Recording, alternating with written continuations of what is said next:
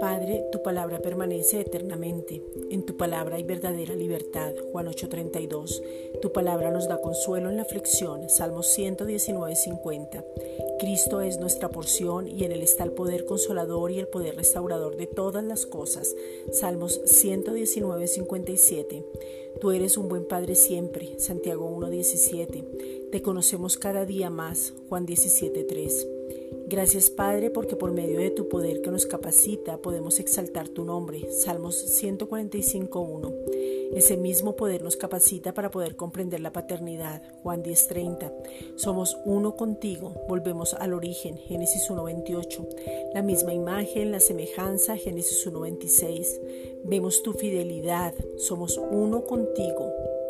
Segunda de Tesalonicenses 3.3 tu consuelo, segunda de Corintios 1, versículos 3 al 5, tu amor inagotable, Romanos 5, 5, tu abrazo permanente como Padre, Oseas 11, 4, que nos escogiste desde antes de la fundación del mundo para ser hechos a la imagen de tu Hijo, Romanos 8, 29, que nos diste una nueva vida, Juan 10, 10, y que ahora podemos imitarte porque te vemos, segunda de Corintios 3, 18.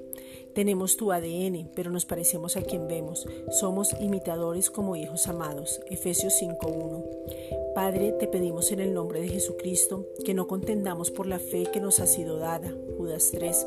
Que no tengamos mezclas, sino que nos mantengamos en un evangelio puro. Romanos 1.16.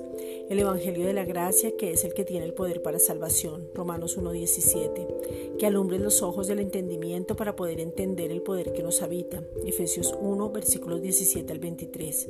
Ese poder es el que nos capacita. Te pedimos que tengamos una revelación sobrenatural de ese poder, de tal manera que podamos ver que no somos nosotros, que es a causa de Cristo que nos habita y el poder del Espíritu Santo que somos fortalecidos. Romanos 15:13. Y desde ahí podremos tomar determinaciones y mantenernos mirándolo solo a Él. Hebreos 12, versículos 1 al 2. Gracias, Padre.